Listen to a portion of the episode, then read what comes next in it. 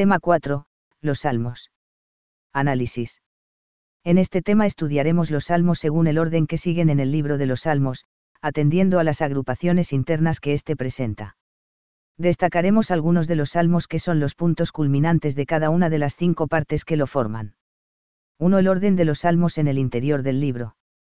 Tal como aparecen en el libro de los salmos las composiciones que lo integran no vienen agrupadas ni por su género literario ni por su temática, sino que siguen un orden que responde a otros criterios.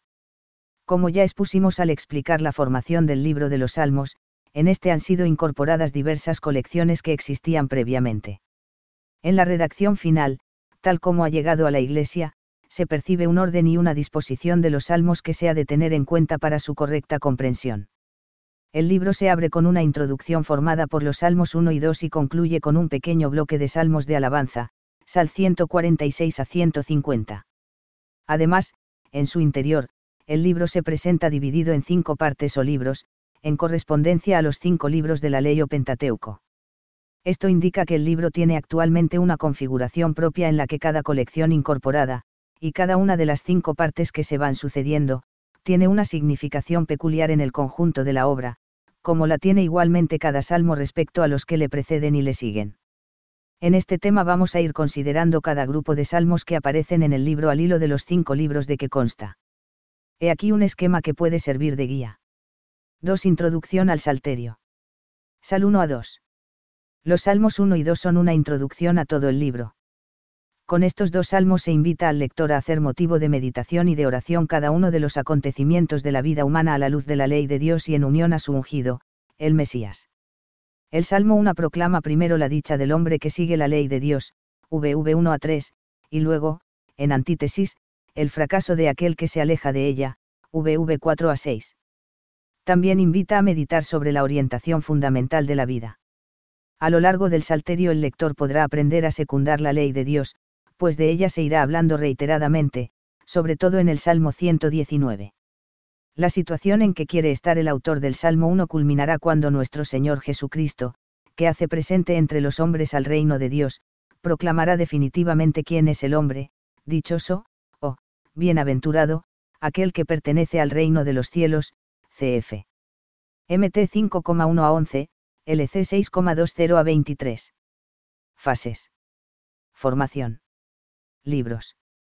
Dichoso el hombre que no sigue el consejo de impíos, ni se detiene en el camino de pecadores, ni toma asiento con farsantes, sino que se complace en la ley del Señor, y noche y día medita en su ley. Será como un árbol plantado al borde de la acequia, que da fruto a su tiempo, y no se marchitan sus hojas, cuanto hace prospera. No así los impíos, no así. Son como polvo que dispersa el viento. Por ello, los impíos no se levantarán en el juicio, ni los pecadores en la asamblea de los justos. Porque el Señor vela sobre el camino de los justos, mientras el de los impíos acaba en perdición, Sal 1,1 a 6. El Salmo 2 responde a los intentos de sublevación contra el rey de Israel por parte de los reinos vasallos con ocasión del cambio de monarca. Se trata, por tanto, de una composición que refleja los tiempos de la monarquía antes del destierro. Situada al comienzo del libro y tras el Salmo 1, al hacerse la recopilación de los salmos, cuando ya no existía rey en Israel, proclama que el Señor va a realizar sus proyectos e imponer su ley a través del rey Mesías, cuando éste sea enviado a Israel. El lector del libro podrá ir alimentando esa esperanza al leer los salmos que hablan del rey y especialmente los que cantan el reinado de Dios, cf. Sal 93 a 100. 3. El libro y del Salterio, Sal 3 a 41. Con el Salmo 3 comienza un grupo de salmos atribuidos a David que forman la primera parte del libro, Sal 3 a 41. En ellos el rey David es presentado como modelo del hombre que ora en las diversas situaciones. Dentro de este conjunto se pueden apreciar ciertas agrupaciones que marcan un ritmo interno en la entera colección davídica. 3.1. El reconocimiento de Dios, Sal 3 a 14. Los Salmos 3 a 14 constituyen una serie que incluye, al comienzo, plegarias de la mañana, de la noche y en el templo, Sal 3 a 5, luego presenta dos oraciones en las que el hombre expone su conciencia de pecador y de justo ante Dios, Sal 6 a 7, como punto culminante, un poema de reconocimiento de la grandeza divina, Sal 8. A este le siguen, en contraste, los Salmos 9 a 14, que tratan de quienes no reconocen a Dios como Señor, los impíos o pecadores, que finalmente son calificados de, necios, por negar su existencia, cf. Sal 14,1. El Salmo 8 fija la atención en la primera gran obra del Señor, la creación y, más en concreto, la creación del hombre. Tras las súplicas recogidas en los Salmos 3 a 7, ahora, la oración se despliega en alabanza. El poema se abre con el reconocimiento ante Dios de su grandeza en la tierra y en el cielo, 8,2, Dios y Señor nuestro, barra que admirable es tu nombre en toda la tierra. Barra has exaltado tu majestad sobre los cielos. A continuación proclama la forma en que Dios manifiesta su gloria. Primero mostrando su poder, 8,4, cuando veo los cielos, obra de tus dedos, barra la luna y las estrellas, que tú pusiste. Después cuidándose del hombre y otorgándole una dignidad semejante a la suya, 8,5 a 9, que es el hombre, para que de él te acuerdes, barra y el hijo de Adán, para que te cuides de él. Barra lo has hecho poco menor que los ángeles, barra le has coronado de gloria y honor.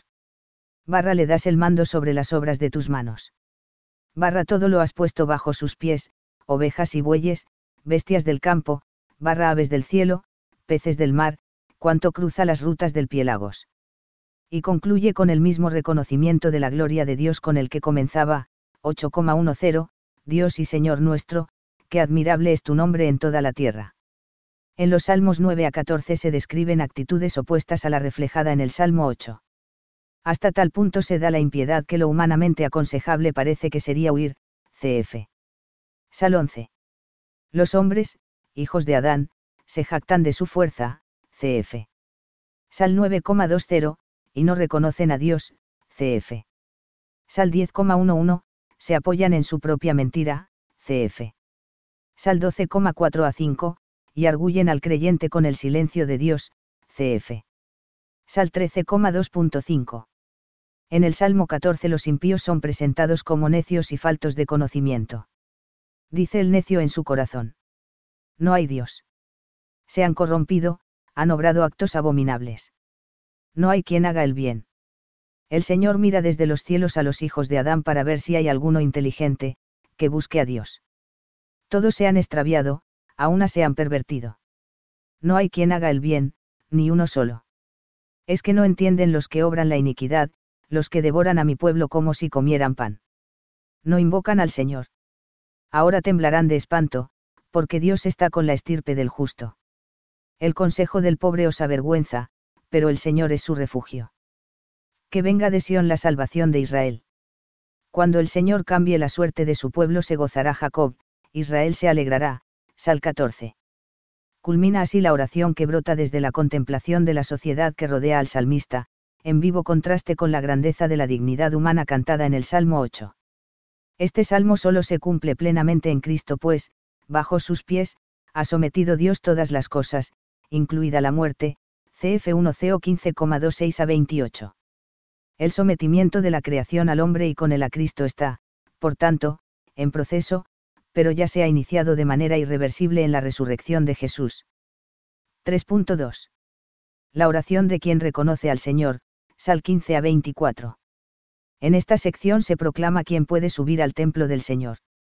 Comprenden un ciclo de poemas en el que van apareciendo las figuras del levita, Sal 16, del rey, Sal 18, 20 y 21, y del hombre injustamente perseguido, Sal 22.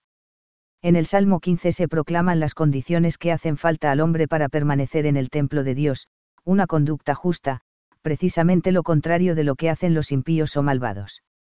Tras presentar en el Salmo 17 la súplica del hombre cuyas acciones responden al plan divino, en los salmos siguientes, aparece, de un modo u otro, la figura del rey, Sal 18 a 21, como tipo de quien reconoce al Señor.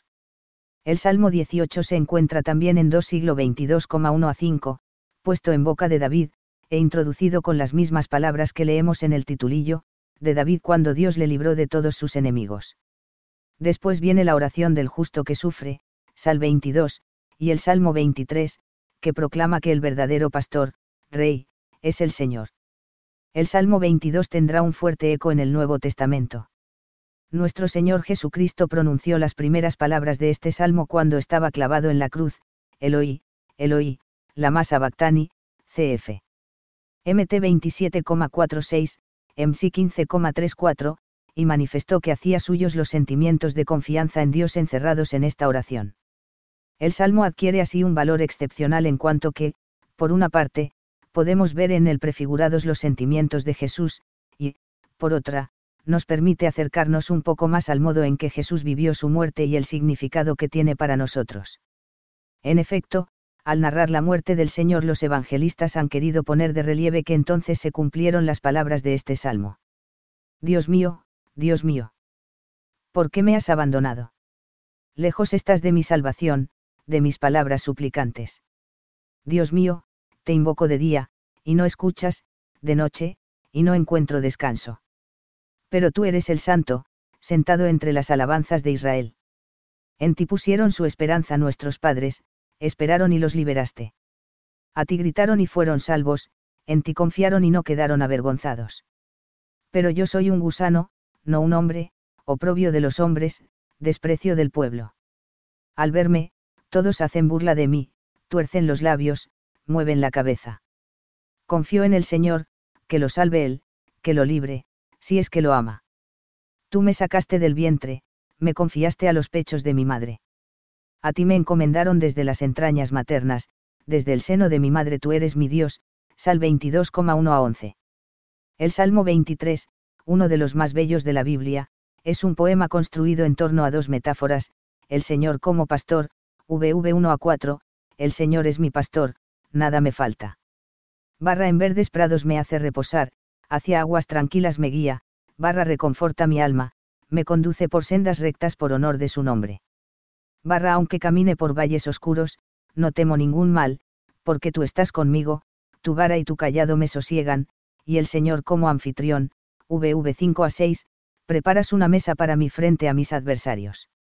Un leo mi cabeza, mi copa rebosa. Barra tu bondad y misericordia me acompañan todos los días de mi vida, y habitaré en la casa del Señor por dilatados días. Puede tener su contexto originario en una celebración de alabanza en la casa del Señor, V6. El salmo adquiere su pleno significado después de que Jesús dijera, Yo soy el buen pastor, en 10,11.14, cf. HB 13,20. 3.3. La bondad del Señor con sus fieles, Sal 25 a 34. Con el Salmo 25, construido con secuencia alfabética, Salmo acróstico, se inicia un conjunto de salmos que va hasta el Salmo 34, también acróstico. En ambos, además, aparece cantada la bondad del Señor, en el primero se afirma que, el Señor es bueno, cf. Sal 25,8, y en el otro se dice, gustad y ved que bueno es el Señor, Sal 34,9. Dentro de este conjunto resaltan conceptos como el amor, la misericordia y la gracia de Dios.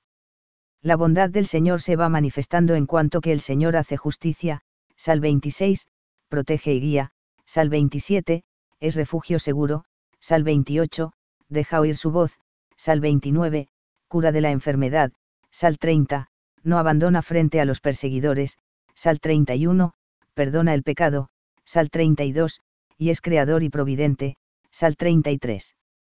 Por eso, en el Salmo 34, se concluye con una alabanza personal, ya que, los ojos del Señor, velan sobre los justos, cf. Sal 34,16. En el Salmo 25 el orante reconoce su pecado y pide perdón y en el Salmo 26 presenta a Dios su inocencia y pureza de corazón. Estas eran las condiciones requeridas en el Salmo 24 para entrar en el templo, y recibir la bendición del Señor. Solo se es plenamente inocente cuando el Señor perdona, Sal 25. En los Salmos 27 y 28 aparece de nuevo el templo como lugar de salvación y de escucha del Señor.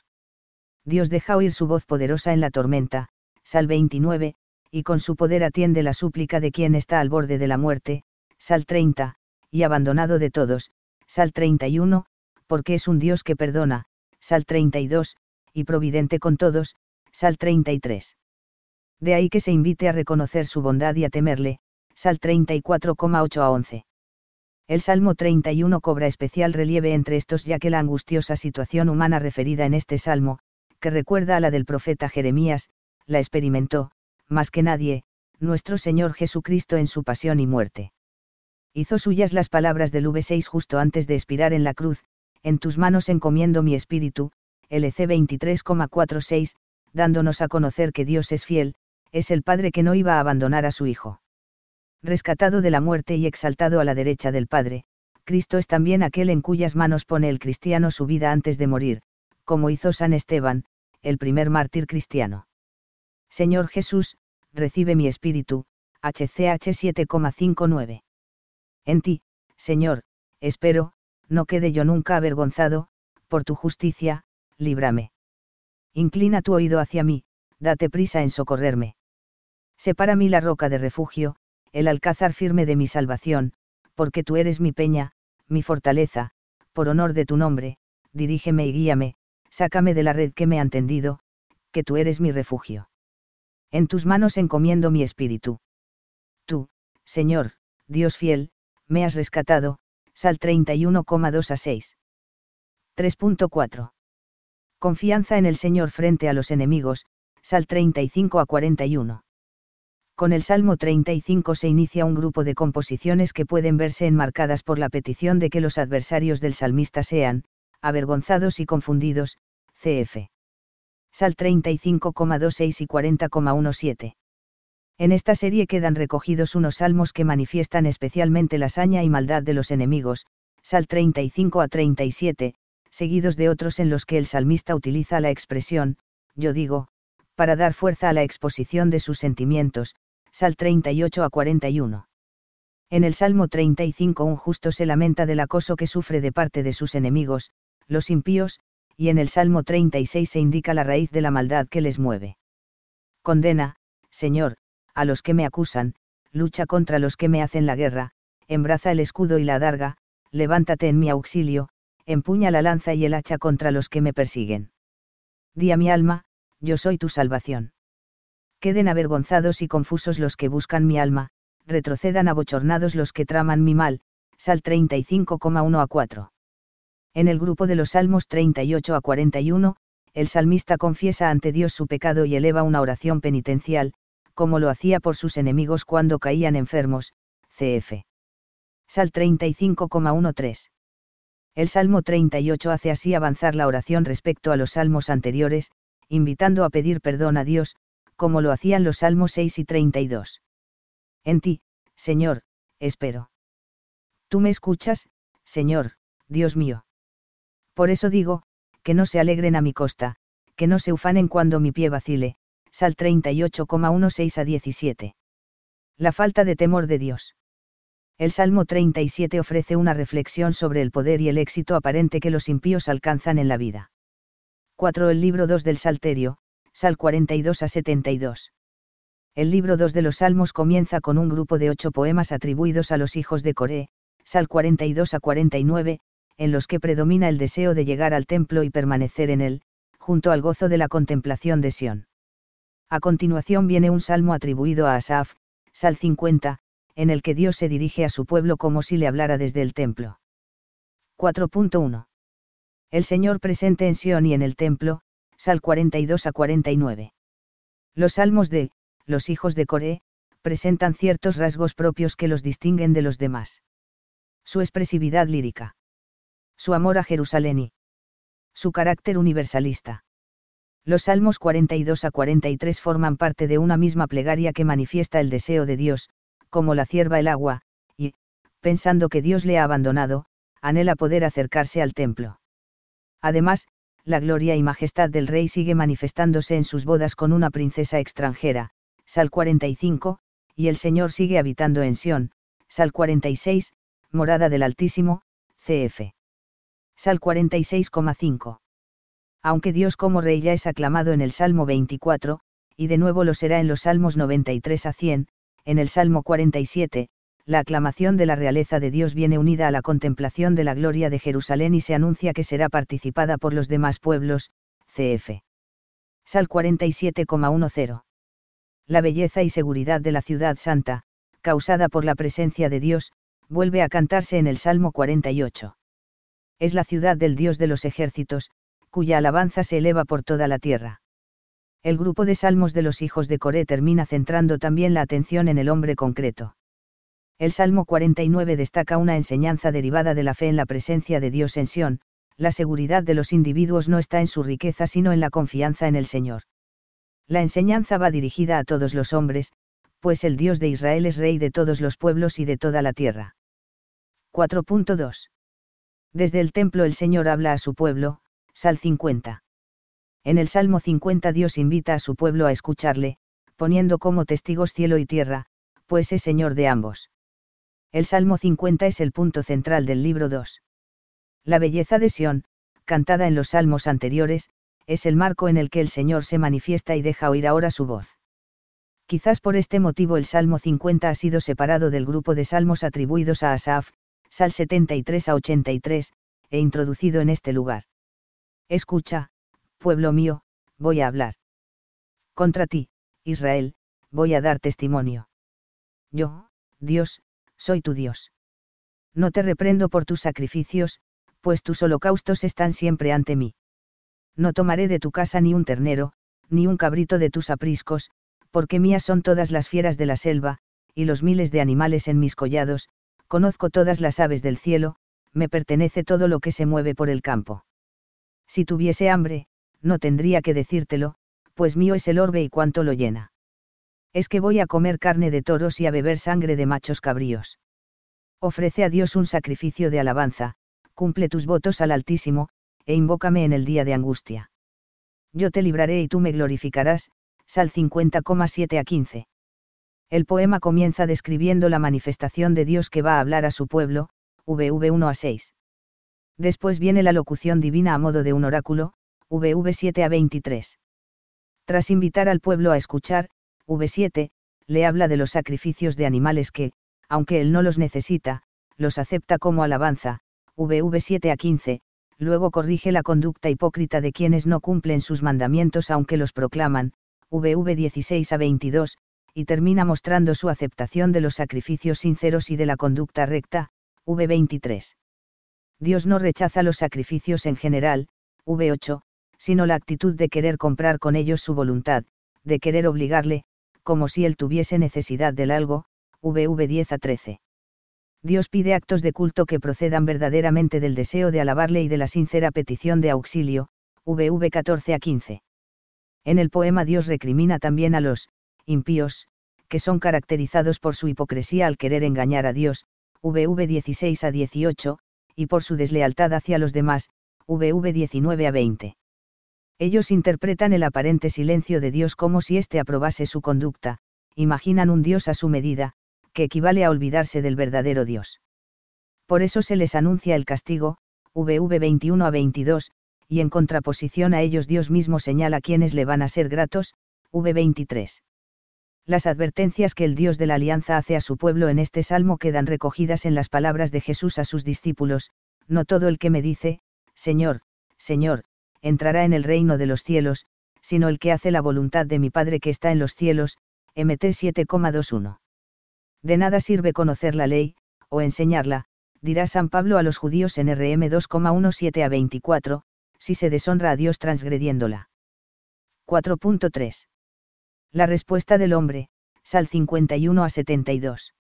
Los salmos que siguen al Salmo 50 son una serie de oraciones de súplica y de alabanza, en su mayor parte atribuidas a David.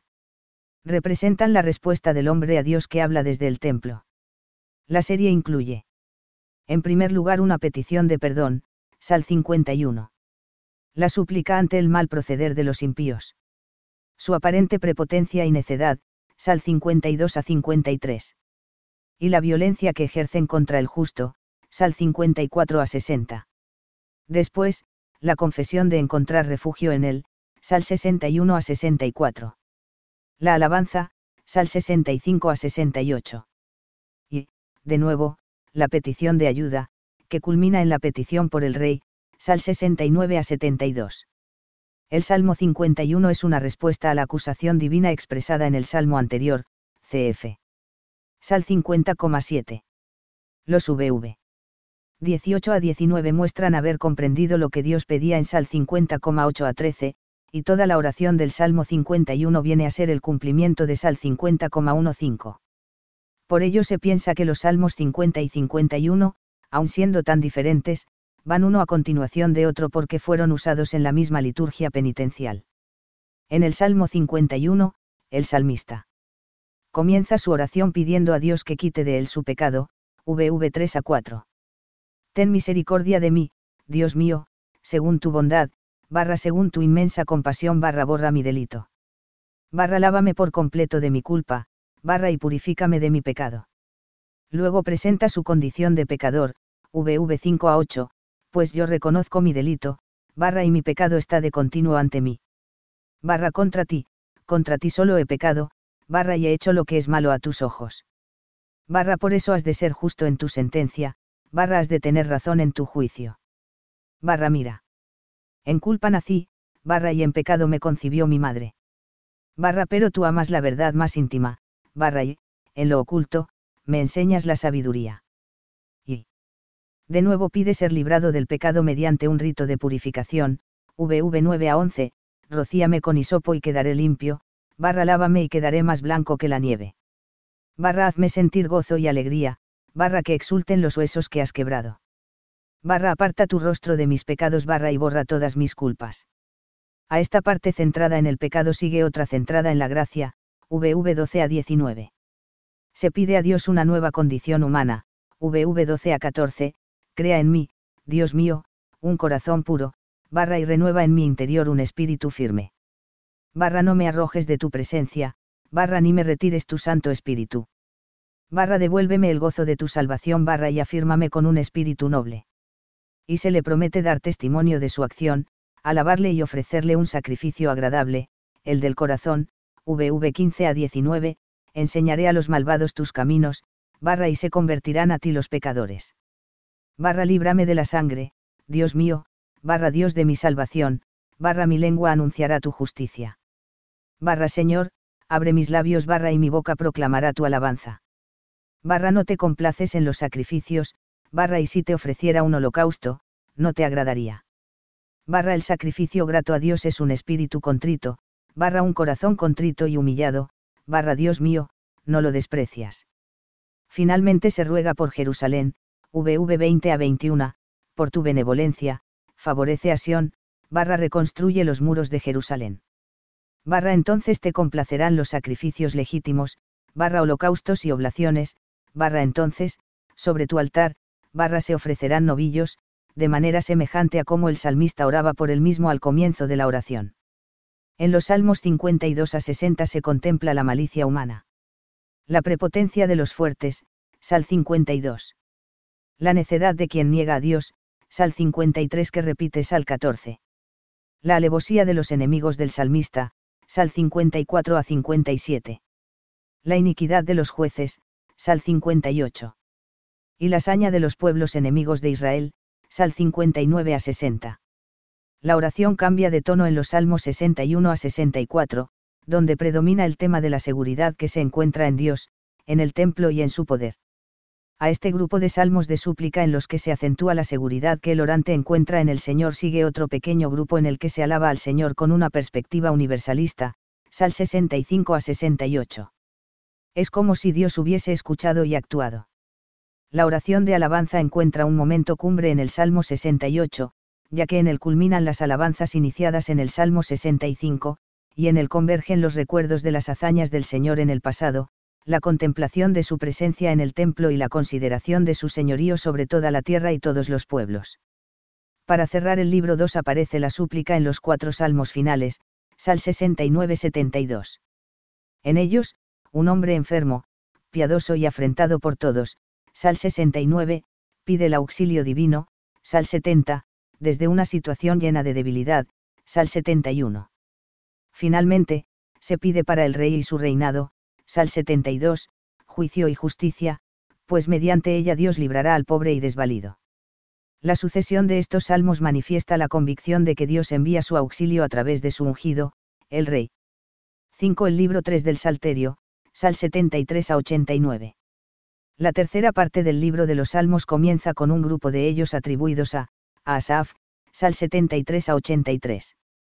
A estos sigue un nuevo grupo de salmos, de los hijos de Coré, Sal 84 a 88, entre los que se intercala una plegaria de David, Sal 86, y termina con una oración asignada a Etán, en la que se pide por el rey, Sal 89. 5.1. Los beneficios y las exigencias de la alianza, Sal 73 a 83, de Asaf. Los salmos 73 a 83 tienen la peculiaridad de expresar con más fuerza que el resto del salterio las exigencias de la alianza. Además recuerdan los prodigios que Dios realizó por el pueblo al sacarlo de Egipto y al instaurar la dinastía davídica.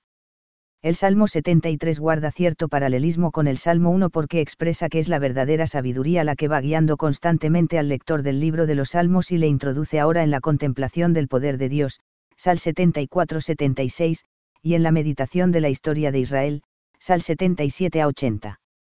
Aunque parezca que triunfan los impíos, Sal 73, y haya sido destruido el templo, Sal 74, Dios es el juez supremo, Sal 75, ante el que nadie puede resistir, Sal 76. La historia de Israel muestra los prodigios de Dios en favor de su pueblo sacándole de Egipto, Sal 77, y guiándolo a la tierra prometida y manteniendo la monarquía davídica, Sal 78, a pesar de la pérdida del arca y el abandono divino del santuario de Silo como castigo por los pecados del pueblo, Sal 78,59 a 61. También la profanación del templo, Sal 79, como la devastación de las tribus del norte, Sal 80, son consecuencias del pecado. A continuación, el Señor vuelve a pedir que se le escuche, Sal 81, y condena a los jueces inicuos, Sal 82. Ante esto no puede sino surgir la plegaria para que Dios destruya a los enemigos de Israel, Sal 83. La historia muestra por tanto que Dios mantiene su alianza, pero corrige al pueblo cuando no es fiel. 5.2. Dios salva desde Sion, Sal 84 a 89, de Coré. A continuación aparecen dos pares de salmos de, los hijos de Coré, Sal 84, 85 y 87 a 88. Cada uno de esos pares de cantos de los hijos de Coré consta de un salmo dedicado a Sion, Sal 84 y 87, seguido de otro de súplica, Sal 85 y 88. Sus acentos son similares a los que encontrábamos en el grupo de salmos de los hijos Coré al comenzar la segunda parte del libro 2, Sal 42 a 49. El Salmo 84 ensalza ante todo al templo y el Salmo 87 a Jerusalén. En el Salmo 85 ora el pueblo viendo que la justicia divina se ha unido a su fidelidad y en el Salmo 88 ora un individuo al borde de la muerte. El Salmo 86 es una oración de David situada en el centro del grupo y proclama la venida de todas las gentes a postrarse ante Dios en el templo. En esta oración se encuentran bastantes frases pertenecientes a otros salmos que aquí están reunidas a modo de antología. Es indicio de una composición tardía. La oración por el rey del Salmo 89 con la que concluye el libro 3 está en correspondencia con el final del libro 2, que también terminaba con una oración por el rey, cf. Sal 72 no hay como tú entre los dioses, Señor, ni obras como las tuyas.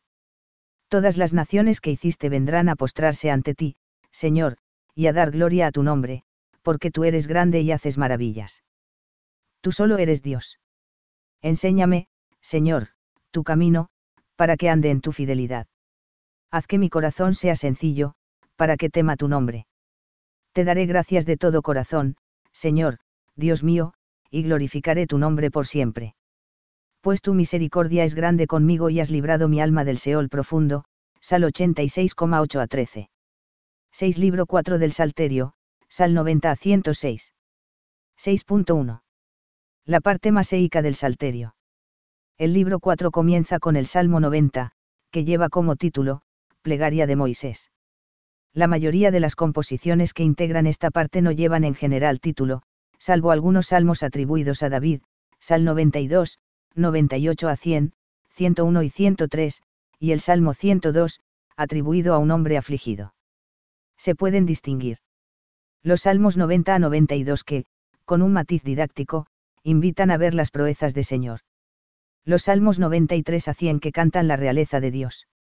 Los Salmos 101 a 110 que tienen como centro el recuerdo de la salida de Egipto y la entrada en la tierra prometida, los Salmos 107 a 110 pertenecen ya, sin embargo, al libro V del Salterio. Al final del Salmo 106 aparece una doxología que marca el final del libro 4. Coincide que en este salmo se menciona a Moisés, lo mismo que en el título del Salmo 90, con el que comienza este libro. Por eso se ha llamado la parte maseica del Salterio y porque, además, el nombre de Moisés lo encontramos en los salmos que la componen con más frecuencia que en el resto del Salterio. 6.2. El Señor, Rey de toda la tierra. Los Salmos 93 a 99 son una confesión de fe y de esperanza en la implantación de un reino de Dios en la tierra. Es quizá el grupo más significativo del libro 4, que, de ese modo, está invitando a reconocer y confesar el reinado de Dios. El Salmo 93 proclama a Dios Rey eterno y el Salmo 94 lo presenta como juez universal. El Salmo 95 invita al pueblo a reconocer a Dios y a escuchar su voz.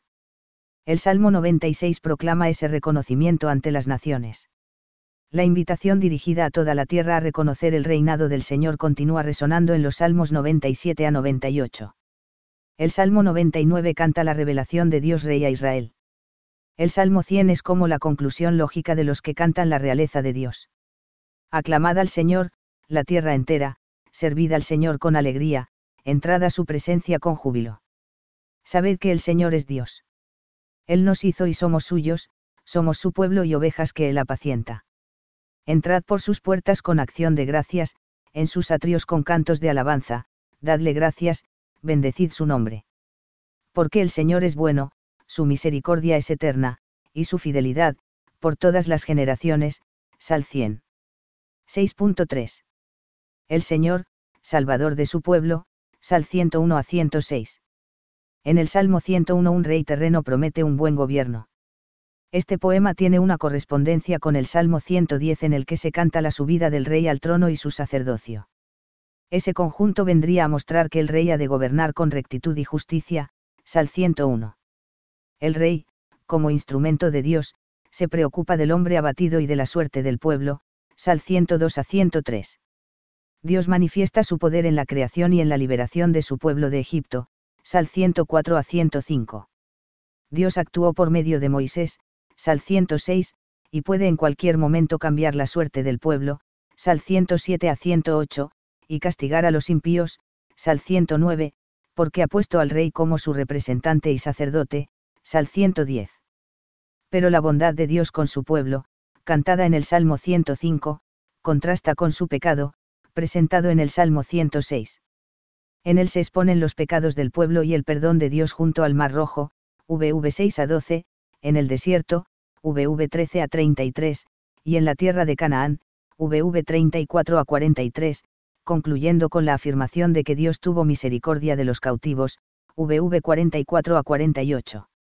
Si en el Salmo 105 se proclama y se muestra la fidelidad del Señor a su palabra, en el Salmo 106 se muestra su misericordia mediante el perdón. Así, las dos características fundamentales del Dios de la Alianza quedan proclamadas al final del libro 4 del Salterio. 7 Libro V del Salterio, Sal 107 a 150. El libro V del Salterio comienza también con un salmo de tono sapiencial, Sal 107.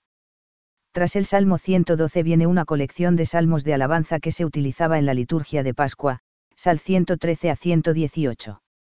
Después está insertado el grupo de los cantos de las subidas, Sal 120 a 134, a continuación viene un grupo de oraciones atribuidas de nuevo a David, Sal 138 a 145, y, finalmente, hay cinco composiciones enmarcadas con el término, Aleluya, Sal 146 a 150. Con esta secuencia de los salmos, el libro V desemboca en la alabanza al Señor y tal sería la connotación que marca para todo el libro de los salmos. 7.1 la dignidad y función del rey ungido, Sal 110.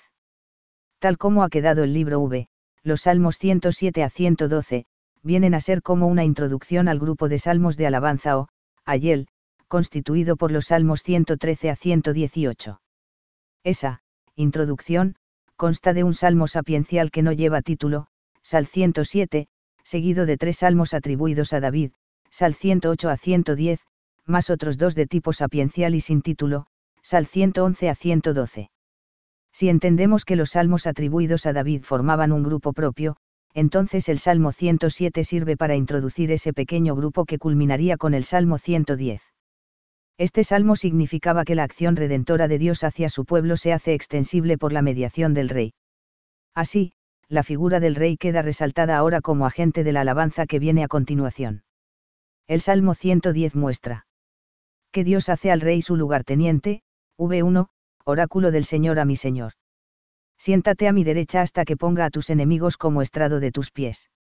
Las consecuencias que ello conlleva para los enemigos y para el pueblo, VV2 a 3, el Señor extenderá desde Sión el poder de tu cetro, domina en medio de tus enemigos. Para ti es el principado el día de tu poder, entre esplendores sagrados. Desde el seno, antes de la aurora, como el rocío, te he engendrado. Después se declara el sacerdocio del rey, V4, el Señor lo ha jurado y no se arrepiente, tú eres sacerdote para siempre según el orden de Melquisedec. Y se hace un comentario sobre su dominio universal, VV5 a 7, el Señor, a tu derecha, el día de su ira quebrantará a los reyes. Juzgará a las naciones, amontonará los cadáveres, quebrantará las cabezas sobre ancha tierra. En el camino beberá del torrente, por eso levantará la cabeza. Jesús empleó y citó el Salmo 110 cuando planteó a los judíos que si David, a quien todos atribuían el Salmo, llama, Señor, al Mesías, ¿cómo puede éste ser un descendiente suyo? CF. MC 12,35 a 37 y par. El Mesías es muy superior a David puesto que éste le llama, Señor. De esta forma Jesús mostraba el carácter trascendente de su mesianismo, por lo que, Señor, se ha de entender con mayúscula. 7.2. Cantos para la alabanza, Sal 111 a 118. Los salmos 113 a 118 se empleaban en la liturgia de las grandes fiestas, especialmente en la cena de la Pascua. Los Salmos 111 a 112 los introducen de forma inmediata y da la impresión de que el editor del libro de los Salmos invita a hacer una pausa con ellos, para hacer comprender que la alabanza al Señor de los Salmos 113 a 118 va unida a la sabiduría. Los Salmos 111 a 112 son composiciones acrósticas, señal de su elaboración en ambiente sapiencial. El primero contempla la forma de actuar Dios, el segundo la forma de actuar el hombre justo y sabio la conducta de éste se corresponde en cierto modo a la del Señor. Al servir de prólogo al grupo de los Salmos 113 a 118, estos salmos desvelan al lector que la verdadera sabiduría está en reconocer al Señor, cumplir sus mandatos, alabarle y darle gracias. Aleluya. Eilef doy gracias al Señor, de todo corazón. Vete en el consejo de los rectos y en la asamblea. Gimel grandes son las obras del Señor. Dalet dignas de ser contempladas por todos los que las aman. Esplendor y majestad son su obra. Baabi su justicia permanece para siempre. Zain ha hecho maravillas dignas de recordar. Jet el Señor es clemente y compasivo. Ted da alimento a quienes le temen. Yod recuerda siempre su alianza. Kaaf manifestó a su pueblo la fuerza de su obrar. Lamed al darle la heredad de las naciones. Mem las obras de sus manos son verdad y justicia nan dignos de confianza, todos sus mandatos. Samek promulgados para siempre. Ain se han de cumplir con fidelidad y rectitud. Envió la redención a su pueblo. Sade ordenó para siempre su alianza. Of su nombre es santo y temible. De si principio de la sabiduría es el temor del Señor. Si insensatos son cuantos lo practican. Tab su alabanza permanece para siempre, Sal 111. El Salmo 114 celebra lo que hizo el Señor al sacar a su pueblo de Egipto y el Salmo 115 habla de su presencia manifestada en su bondad para con su pueblo y en la creación. El Salmo 117, el más breve del Salterio, es como una ampliación del, aleluya, que se viene repitiendo en los salmos anteriores. Finalmente, en el Salmo 118, resuena, real o ficticiamente, la voz del rey que alaba al Señor después de una victoria. El, Ayel, termina así con la atención puesta en el rey. 7.3. Un canto a la ley del Señor, Sal 119. Entre el grupo de salmos que forman el, Ayel, Sal 113 a 118, y el de los cantos de las subidas que va a continuación, Sal 120 a 124, aparece el extenso Salmo 119. Este salmo pudo hacer de conclusión a una edición del libro de los salmos anterior a la que ha llegado a nosotros en ese caso habría servido de colofón al libro, dejando al lector en la contemplación de la palabra y de la ley del Señor. El Salmo 119 está compuesto con un arte literario especial y un dominio excepcional de la lengua hebrea. Va siguiendo las letras del alfabeto y haciendo coincidir la primera letra de la primera palabra de cada ocho versículos con cada una de sus 22 letras. Resulta así una composición larguísima de 176 versículos. Todo el salmo está dedicado a la ley de Dios que es mencionada en cada versículo utilizando a lo largo del salmo ocho términos distintos, ley, preceptos, caminos, decretos, mandamientos, juicios, palabras y promesa. No se percibe una unidad temática estricta en cada uno de los grupos de ocho versículos, ni una sucesión de argumento entre ellos. Aparecen, sin orden determinado, máximas sapienciales, súplicas al Señor, frases de lamentación, alabanzas a Dios, o reafirmaciones del salmista en su conducta. Se trata claramente de un salmo compuesto después del destierro, más para ser leído y meditado personalmente en orden a estimular la reverencia y la piedad hacia la ley de Dios, que para ser proclamado en público. Mientras que en otros salmos aparecen las acciones de Dios en la creación y en la historia del pueblo, aquí la gran acción de Dios es haber dado la ley y comunicado su palabra con la que orienta la vida del salmista y ante las que pide obediencia. 7.4. Cantos de las subidas, Sal 120 a 134. Estos salmos reflejan la subida anual a Jerusalén y la visita al templo. Quizás hayan sido agrupados para usarse en la liturgia de alguna fiesta de peregrinación, posiblemente la fiesta de las tiendas. Estos también son denominados salmos, graduales. Cuando el Señor hizo volver a los cautivos de Sión, nos parecía soñar. Se nos llenaba de risas la boca, la lengua, de cantares de alegría. Entonces se decía entre las naciones. El Señor ha hecho con ellos cosas grandes. El Señor ha hecho con nosotros cosas grandes, estamos llenos de alegría. Haz volver, Señor, a nuestros cautivos como los torrentes del Negev. Los que siembran con lágrimas cosechan entre cantares de alegría. Al marchar iban llorando, llevando las semillas. Al volver vienen cantando, trayendo sus gavillas, Sal 126. Después de los Salmos de las subidas, aparece el Salmo 136 que resume en forma de letanía las acciones divinas en la creación y en la liberación de Egipto.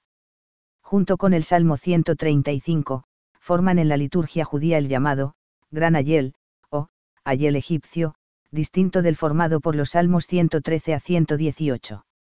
7.5. La oración del desterrado, Sal 137 a 145. Los Salmos 138 a 145 forman un grupo por estar todos ellos atribuidos a David. Su sentido se comprende mejor a la luz del Salmo 137, que presenta la situación de un desterrado al que sus deportadores piden que les cante los cantos de Sión. Para ellos no puede cantarlos, pero sí para el Señor, y tal sería el sentido de los ocho salmos que van a continuación y que pueden considerarse la oración del desterrado. El grupo contiene seis oraciones de súplica, Sal 139-144, enmarcadas en dos cantos de alabanza, Sal 138 y 145. Junto a los ríos de Babilonia, allí nos sentábamos y llorábamos, acordándonos de Sión. En los sauces, en medio de ella, colgábamos nuestras cítaras. Allí, los que nos deportaron nos pedían cantares, nuestros opresores, diversión. Cantadnos canciones de Sión como cantar un cántico del Señor en tierra extraña. Si me olvido de ti, Jerusalén, que se paralice mi diestra, que se me pegue la lengua al paladar si no me acuerdo de ti, si no pongo a Jerusalén en el colmo de mi gozo, Sal 137,1 a 6. Como grupo de oraciones del desterrado todos estos salmos tienen especial relevancia a la luz del Nuevo Testamento, que enseña al cristiano que vive. Aleluya. Alabad a Dios en su santuario, alabadle en el firmamento de su poder. Alabadle por sus proezas, alabadle por su inmensa grandeza. Alabadle con el sonido del cuerno, alabadle con arpas y cítaras. Alabadle con panderos y danzas, alabadle con laudes y flautas. Alabadle con címbalos sonoros, alabadle con címbalos de júbilo. Todo ser que respira alabe al Señor. Aleluya. Sal 150, como extranjero, CF1P1,1, y que mientras habitamos en este mundo, vivimos lejos del Señor, pues caminamos en la fe, no en la visión, CF2CO 5,6. 7.6. La gran alabanza final, Sal 146 a 150. Está integrada por un grupo de composiciones que se caracterizan porque comienzan y terminan con el término, Aleluya. Se considera a este grupo el tercer ayel, o ayel final. Con ellos termina el libro de los Salmos.